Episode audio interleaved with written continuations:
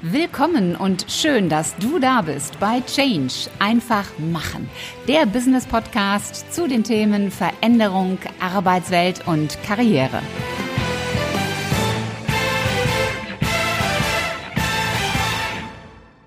Hallo liebe Podcast-Community und hallo liebe YouTube-Fans. Ich freue mich, dass ihr heute wieder eingeschaltet habt und ganz herzlich willkommen im Business-Podcast Change einfach machen. Ich bin Ulrike Winzer, die Gastgeberin in diesem Podcast und es geht heute wieder um ein enorm wichtiges Thema in der heutigen Arbeitswelt. Es geht nämlich um das Thema Führung. Und gerade in der heutigen Zeit, wo Veränderungen ohne Ende auf uns warten, steht Führung vor ganz besonderen Herausforderungen. Wie kann Führung gelingen, professionell und emotional? Wie erkenne ich eigentlich Trends und wie erkenne ich Chancen, vor allen Dingen angesichts der Digitalisierung? Und gibt es da eigentlich auch Brücken zwischen Sport und der Wirtschaft? Um diese Themen geht es heute und dafür habe ich einen echten Vollblutmanager zu Gast. Er hat Führung wirklich von der Pike auf gelernt und war nach einer weltweiten Verantwortung für das Unternehmen IBM Vorsitzender der Geschäftsführung der IBM Deutschland. Von 2003 bis 2011 war er dann hauptamtlicher Präsident, man höre und staune, des VfB Stuttgart. Also ganz etwas anderes. Ich freue mich riesig, dass er sich heute die Zeit nimmt und mein Gast ist. Ein ganz herzliches Willkommen, Erwin Staud. Hallo, Frau Winzer. Ja, ich habe gerade so ein paar kurze Worte über Sie gesagt. Meine Bitte wäre, stellen Sie sich doch unseren Zuhörern und Zuschauern noch einmal vielleicht ein bisschen ausführlicher vor. Also, ich bin Jahrgang 1948 und bin äh, in Leonberg aufgewachsen. Es ist 15 Kilometer von Stuttgart, für alle, die das nicht äh, kennen. Und ähm, habe hier meinen ganz normalen äh, Schulweg äh, beschritten, habe nach dem Abitur in Stuttgart und in Freiburg Volkswirtschaft äh, studiert. 73 habe ich Examen äh, gemacht und dann habe ich ein unglaubliches Glück äh, gehabt, dass ich zum besten Unternehmen gekommen äh, bin, was für mich irgendwie äh, vorstellbar war, nämlich IBM Deutschland. Mhm. Und mich hat es fasziniert, weil das war eine Welt, die so im Kommen äh, war, diese ganze IT-Welt. Ich meine, ich rede von 1973, da war mhm. die IT-Welt noch Lochkarte und da gab es doch keine Bildschirme und äh, man hat richtig noch von Hand äh, Datenverarbeitung äh, betrieben. Aber äh, als ich äh, eingestiegen äh, bin, war nicht mehr lange Lochkarte, weil da ging richtig die Post äh, ab. Und ich habe diese ganze Entwicklung hin zum äh, über die Großrechner hin zum PC und die Eingabe über Bildschirme und die verteilte Datenverarbeitung alles live mit äh, erlebt und es war eine wirklich eine aufregende Zeit und ich habe 30 Jahre bei der IBM äh, verbracht und die Zeit ging vorbei wie im Flug und war mhm. jeden Tag äh, spannend und vor allem was mich fasziniert hat, war die Internationalität und die Modernität, die in diesem äh, in dieser Firma und in diesem Gewerbe äh, äh, sichtbar war. Das hat mich begeistert. Ja, man merkt das. Und danach ging es ja zum VfB Stuttgart. Oder vielleicht kommen wir da später nochmal drauf. Sie sind ja so ein echtes Big Blue Gewächs. Das kann man ja schon sagen. Für die, die jetzt nicht wissen, was Big Blue ist, ähm, das ist so in der IT-Insider-Branche der der Kosename ist das falsche Wort, der, der, Spitzname von IBM, der einfach aus der blauen Farbe des, des Logos her resultiert. Und ihr wisst, dass ich auch aus der IT komme, von daher ist mir Big Blue natürlich ein Begriff. Welche Empfehlungen können Sie denn Führungskräften und auch Nachwuchsführungskräften von heute geben, wenn ich jetzt mal so auf Ihren Lebensweg schaue? Also ich, was ich so ähm, mitgenommen habe als allerwichtigstes, äh, um qualifiziert führen zu äh, können, ist, dass man, so, so primitiv wie das äh, klingt, Menschen mögen muss. Mhm. Das ist das ganz Entscheidende, weil ich habe so viele Führungskräfte ähm, äh, erlebt, die dauernd den Eindruck vermittelt äh, haben, oh, was könnte ich in meinem Leben alles erreichen, wenn ich die richtigen Leute äh, hätte. Und das mhm. ist übrigens äh, das ganz äh, genau Ähnliche im Sport. äh, wenn ein, ein, ein, Trainer muss an seine Truppe glauben, eine Führungskraft muss von seiner Truppe überzeugt äh, sein ähm, und, und Vorbild äh, sein. Er muss seine Menschen mögen, er muss sie respektieren, er muss äh, mit ihnen Freude haben, Ziele zu vereinbaren und dann mit der großen Begeisterung die Erreichung dieser Ziele herbeizuführen. Äh, das ist im Prinzip das, worauf es ankommt. Sehr gut. Ich höre es auch, auch immer wieder, äh, sage ich ganz offen. Da sind Sie auch nicht der Einzige, der das sagt. Sie haben ja nun bei der IBM wirklich Karriere gemacht, äh, bis, bis, bis an die oberste Spitze, auch bis zu einer weltweiten Verantwortung. Was waren denn in, in diesen vielen Jahren so, so die größten Herausforderungen für Sie und wie sind Sie diese angegangen? Also das, die größte Herausforderung war, dass der Markt sich natürlich sehr schnell entwickelt äh, hat und die Anforderungen an uns permanent äh, gestiegen äh, sind. Und mhm. das habe ich natürlich immer versucht, äh, sehr schnell zu begreifen. Und schnell äh, begreifen kann man das nur, wenn man in, praktisch im täglichen Austausch ist mit seinen Kunden. Mhm. Ja, wir haben äh, am Anfang äh, oder es gab bestimmt Zeiten, wo, wo wir so stark waren im äh, Markt, dass äh, praktisch der Kunde mehr oder weniger von uns abhängig ähm, war. Aber ich habe sehr schnell gemerkt, je, je, äh, je stärker der Wettbewerb äh, wurde und äh, die Asiaten sind ja brutal auf unseren Markt eingestiegen und haben uns versucht, vor allem über Preis äh, vom, vom Markt zu schieben. Und ähm, deswegen war für mich war wahnsinnig wichtig, jeden Tag meine Kunden direkt am Schreibtisch zu erleben und mit denen zu, äh, zu diskutieren. Und äh, das war die größte Herausforderung, schnell zu erkennen, was, äh, der, was für den Kunden der höchste Bedarf äh, ist.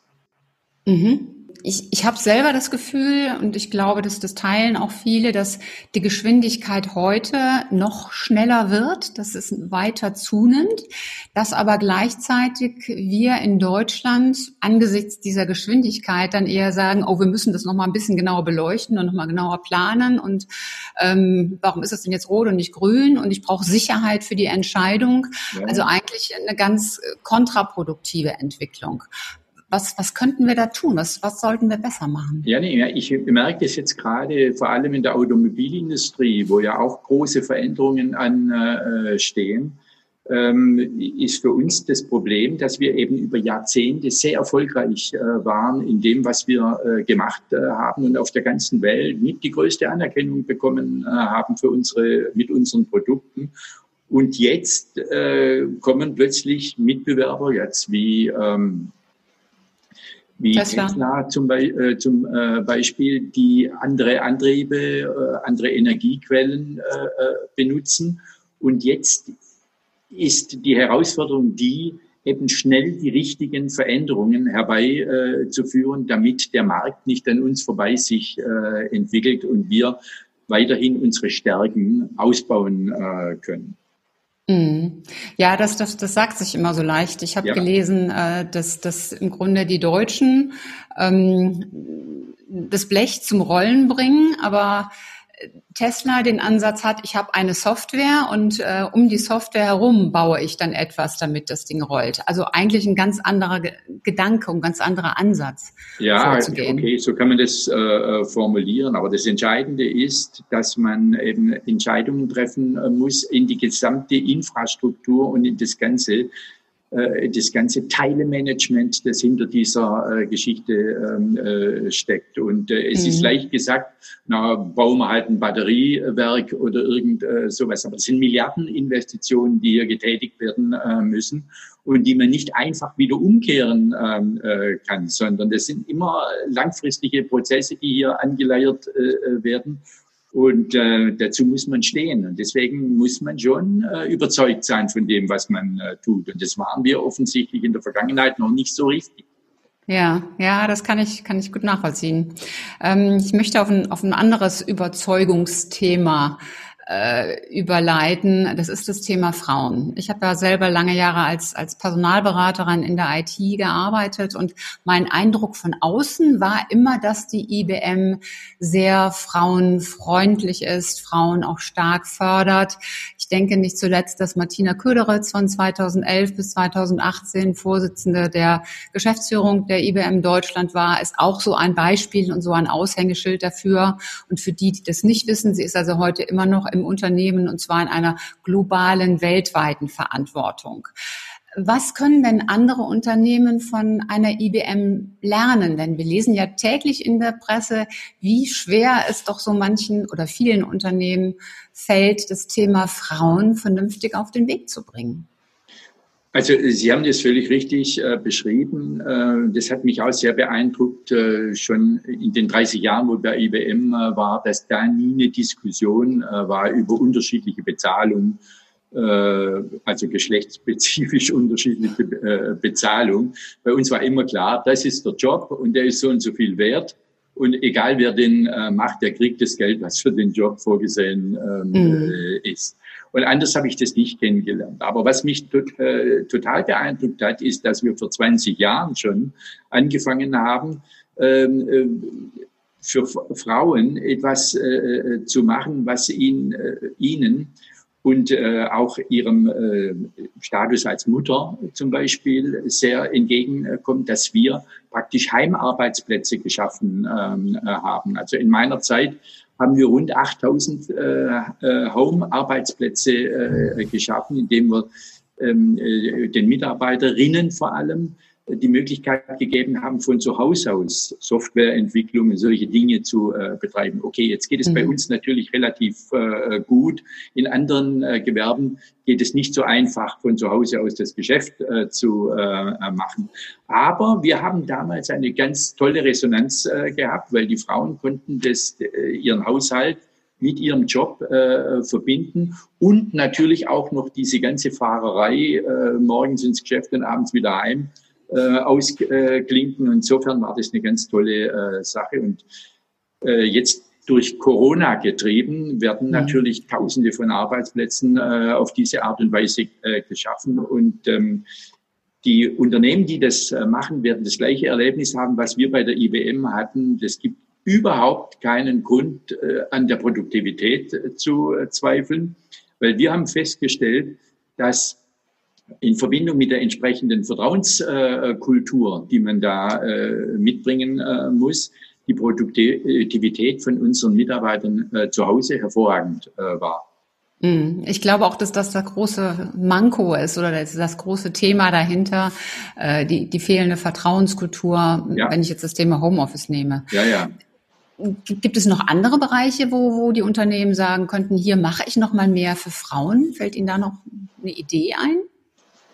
Ja, also äh, wir hatten äh, früher, äh, also vor Jahrzehnten, den praktisch nur Männer im Vertrieb zum Beispiel, also als Verbindungsglied zu unseren Kunden. Und wir haben auch festgestellt, wenn es uns gelungen ist, Frauen in Verantwortung im Vertrieb zu gewinnen, dass wir da große Erfolge hatten, weil die Frauen sind, so habe ich sie kennengelernt, sehr durchsetzungsfähig, sehr fantasievoll sehr empathisch, also mit hohem Einfühlungsvermögen bei den äh, Kunden. Und ich habe nur äh, positive Erfahrungen äh, gemacht mhm. mit weiblichem Personal, vor allem im Vertrieb.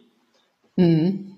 Ich glaube, das liegt wahrscheinlich auch nochmal mit daran, dass man die Frau im Vertrieb, gerade im IT-Umfeld, nicht unbedingt erwartet.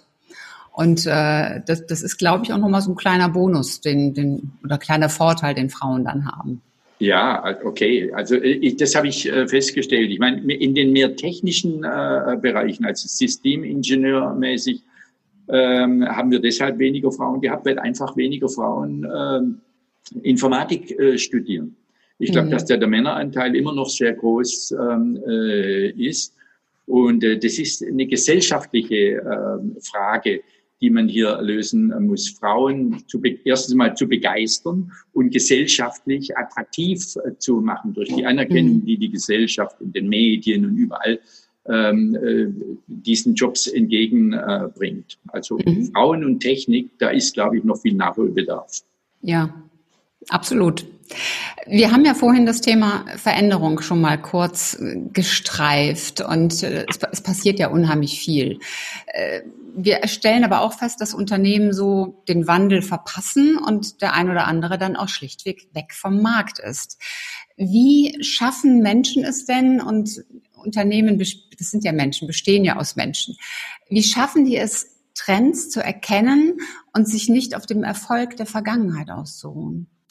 Also äh, zunächst mal äh, das, was ich schon vorhin gesagt äh, habe, man muss, äh, wenn man ein Produkt am Markt äh, ver, äh, vermarkten will, ziemlich nah an seinem Kunden sein, weil der Kunde sagt Ihnen ganz genau, wo der Schuh drückt und ähm, dann müssen Sie ein System haben, wie Sie die Erkenntnisse, des, die Sie vom Kunden vermittelt bekommen, in Ihre eigene Organisation möglichst schnell und nachhaltig weitergeben, damit die nötigen Konsequenzen ähm, äh, geschaffen werden. Äh, mhm. Das ist äh, unglaublich äh, wichtig. Manche meinen ja, sie können ihr Produkt vom Schreibtisch aus verkaufen ähm, und, und verteilen, ja. Aber so geht es nicht. Wenn dieser Dialog zum End-User da ist, dann funktioniert es auch mit den Veränderungsprozessen.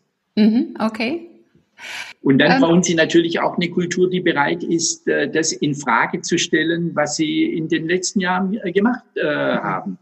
Manche Leute ja. stellen überhaupt nichts in Frage, hinterfragen überhaupt nichts und meinen, es geht jetzt endlos so weiter, bis sie dann merken, dass sie am Schluss nur noch den Einschlagwinkel an der Betonmauer bestimmen können. Aber die Mauer ist da und man rasselt dann drauf und dann ist es zu spät.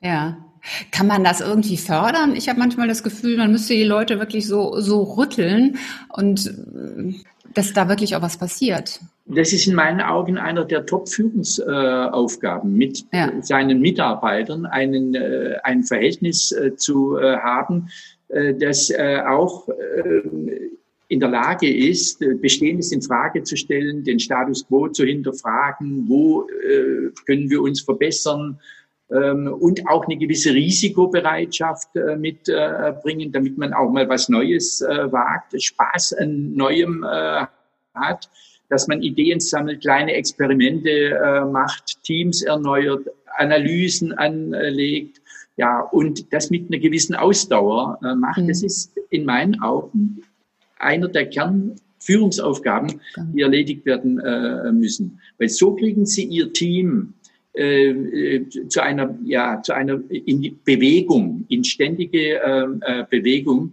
statt satt auf dem auszuruhen, was man sich bisher erarbeitet hat.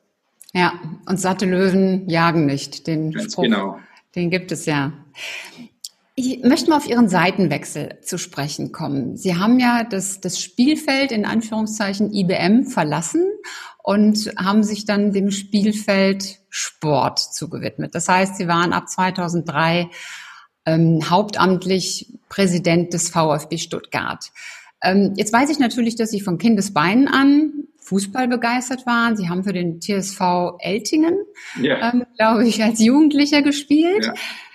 Aber das eine ist halt dieses Begeisterung, Hobby und das andere ist professioneller Job. Und also der klassische Personaler, wenn der das so lesen würde, dem würden sich so die Nackenhaare nach hinten sträuben. Ja. Ähm, ich persönlich finde sowas super charmant, weil ich finde das Thema Quereinstieg und über den Tellerrand blicken ungemein wichtig. Was empfehlen Sie deutschen Managern und Führungskräften zum, und auch Personalern zum Thema Quereinsteiger? Also für mich, äh, äh, für mich war nicht klar, dass ich äh, mal äh, wechsle von der IT in den Fußball. Ich mhm. hatte kurz, äh, bevor ich das getan hatte, ein äh, Interview mit, als da war ich noch IBM-Chef, ähm, hatte ich ein Interview mit einem Wirtschaftsmagazin. Ich glaube, das war Handelsblatt oder so. Da hat mich der der Journalist äh, zum Schluss gefragt, was würden Sie denn gerne machen, wenn Sie nicht Computer verkaufen ähm, äh, würden? Dann habe mhm. ich damals äh, gesagt, dann würde ich am liebsten ein äh, Theater managen oder ein Orchester mhm. oder eine Fußballmannschaft. Äh, mhm. Also diese schon publikumsbezogenen Kulturkomponenten, die haben mich schon immer fasziniert. Ich habe auch jahrelang in einer Jazzband Trompete gespielt und das ist etwas, was mich also neben dem Sport Musik und Sport, das hat mich immer ähm, bewegt. Und dann kam ausgerechnet in äh, einer für mich äh, sehr wichtigen äh, Phase. Ich war 30 Jahre bei IBM. Ich war genau im richtigen äh, Alter und wollte eigentlich ein bisschen mehr Toskana und solche äh, Dinge äh, äh machen. Und dann habe ich den Anruf vom VfB bekommen, ob ich äh, äh, der erste hauptamtliche Präsident äh, werden möchte beim VfB äh, Stuttgart. Und da war das für mich völlig äh, klar, da gehe ich äh, hin, weil mit diesem Thema Fußball habe ich mich schon mein ganzes Leben äh, beschäftigt. Das war für mich überhaupt nicht neu. Neu war mhm. nur, äh, dass ich plötzlich gemerkt habe, jetzt mache ich was, wo alle Interesse haben. Ja, mhm. In einem IBM-Job hat, äh, hat nur eine Handvoll Menschen eigentlich äh, mit mir äh, gerungen und die Mitarbeiter natürlich im Unternehmen. Aber die Öffentlichkeit hatte praktisch wenig Interesse äh, dran. Aber jetzt habe ich gemerkt, äh, jetzt sind die Medien äh, dahinter und ähm, eine Öffentlichkeit. Wenn wir am Samstag spielen, das sind halt 60.000 Leute im Stadion und das muss man mal äh, sehen. Das ist unglaublich. Das ist mehr als die Stadt, äh, in der ich wohne äh, hier. Und ähm, für mich war das hochinteressant. Es war aber ich habe aber viele Dinge gleich wieder äh, äh, erkannt, weil sie ähnlich waren wie im Industriebetrieb. Äh, Umsatz, mhm. Kundenzufriedenheit, Marktanteile, äh, Qualitätsthemen und alle diese Dinge habe ich sofort wieder äh, äh, erkannt. Aber mhm. ich habe unterschätzt, wie gesagt, ähm, wie money-orientiert der Sport äh, ist, das habe ich un, äh, unterschätzt und das habe ich also acht Jahre dann äh, jeden Tag erleben äh, können. Sport und Geld äh, stehen in einem engen Zusammenhang, weil die Anforderungen vom Markt brutal auf Leistung getrimmt sind und Leistung kann man nur sicherstellen, wenn man über entsprechende Mittel verfügt. Bis hierhin erst einmal der erste Teil des Interviews mit Erwin Staud. Im zweiten Teil geht es dann unter anderem darum, was Sport und Wirtschaft gemeinsam haben und was sie gegenseitig voneinander lernen können. Die Art und Weise, wie ein Trainer mit seinem Team im Sport agiert, hat nämlich unglaublich viele Parallelen zu dem Thema Führungskraft und Mitarbeiter. Also, ihr dürft gespannt sein und ich kann euch nur empfehlen, unbedingt anhören.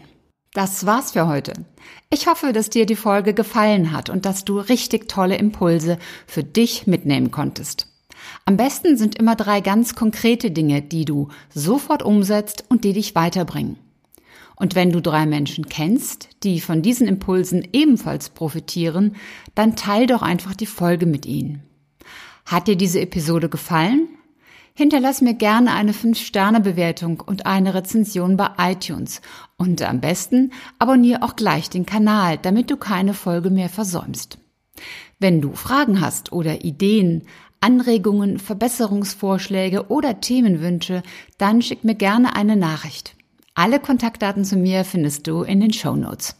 Und ich hoffe natürlich, dass du auch beim nächsten Mal wieder mit dabei bist. Bis dahin, sei großartig, mach einfach Change. Deine Ulrike Winzer.